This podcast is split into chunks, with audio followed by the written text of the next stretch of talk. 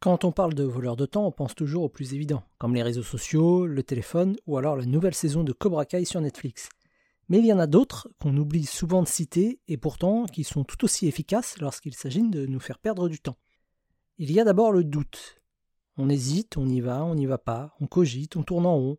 Douter de nos choix, de nos actions et de nos projets peut nous faire perdre un temps considérable.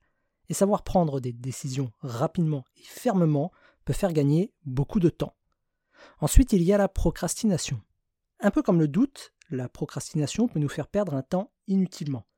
Au final, on sait qu'on va finir par réaliser la tâche en question, mais on étire le temps à notre disposition. Ce qui pouvait être fait en une après-midi se fera en dix jours.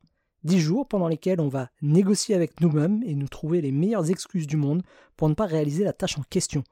On pourrait presque l'assimiler à du gaspillage. Ensuite, il y a le manque d'objectifs. Quand on ne sait pas où on va, on s'éparpille pour finalement aller nulle part. Avoir une destination en tête permet d'arrêter de travailler sur des tâches inutiles et s'assurer que tout ce que nous faisons sert un objectif précis. Ensuite, il y a le manque d'organisation. L'organisation, c'est un peu la somme de tout ce qu'on a vu juste avant. Être bien organisé permet de lutter contre la procrastination, s'assurer qu'on travaille toujours sur les tâches les plus importantes, et ça lève le doute sur ce que nous faisons.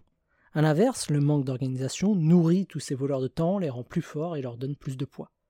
Tout ça, c'est le combo gagnant pour terminer la semaine sans avoir avancé sur son travail.